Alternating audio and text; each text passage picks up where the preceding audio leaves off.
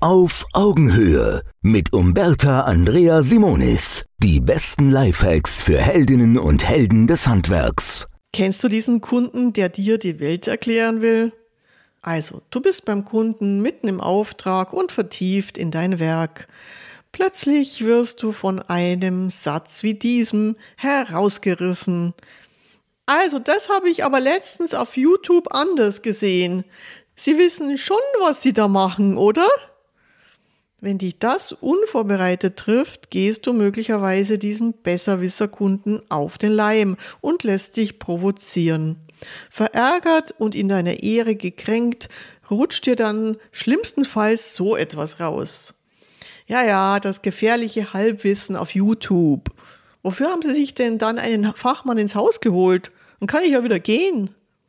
So steigst du mit dem Besserwisserkunden in sinnlosen Wettstreit und Zermürben der Rechthaberei ein. In der harmlosen Variante möchte dieser Kundentyp einfach gerne mit seinem Wissen glänzen und oft auch etwas Anerkennung dafür haben. Der notorische Besserwisser aber ist ein dominanter Mensch, der einfach gern Recht hat und dem es Spaß macht, dich als Fachmann oder Fachfrau herauszufordern. Wie zeigst du hier also klar, aber entspannt Kante? Hier meine fünf erprobten Lifehacks für deinen optimalen Umgang mit dem Besserwisser. Grundsätzlich gilt, reagier nicht aus dem Bauch heraus, tritt nicht in Konkurrenz, vermeide unbedingt Wettstreit und Rechthaberei.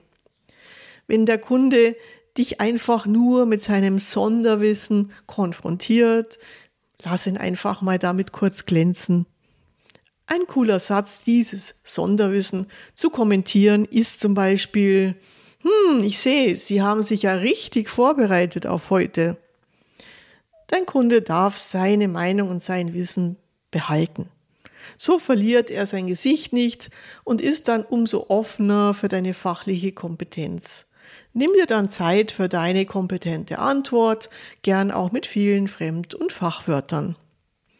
Wenn dein Kunde noch immer nicht überzeugt ist und auch noch deine Arbeitsweise in Frage stellt, bleib dennoch weiterhin souverän, ohne auf seinen gefühlten Angriff oder seine Aussagen inhaltlich direkt einzugehen. Ein guter Satz kann hier sein. Ich kann nicht beurteilen, was es alles auf YouTube gibt. Mit unserer Arbeitsweise hier haben wir die besten Erfahrungen gemacht. So wie ich hier bei Ihnen heute vorgehe, kann ich Ihnen auf jeden Fall das bestmögliche Ergebnis zusichern. Seid ihr bewusst, dass in Zeiten von YouTube und Do-it-yourself das Halbwissen bei Kunden stetig steigt. Menschen wollen einfach immer mehr Autonomie erleben und sich nicht abhängig fühlen vom Handwerker. Entspann dich also. Du weißt ja, wie es richtig geht. Und schließlich hat der Kunde ja dich beauftragt. Auf Augenhöhe. Eine Beitragsserie von Umberta Andrea Simonis, Bestsellerautorin von Holzmann Medien. Einen neuen Lifehack hört ihr immer montags zwischen 13 und 14 Uhr.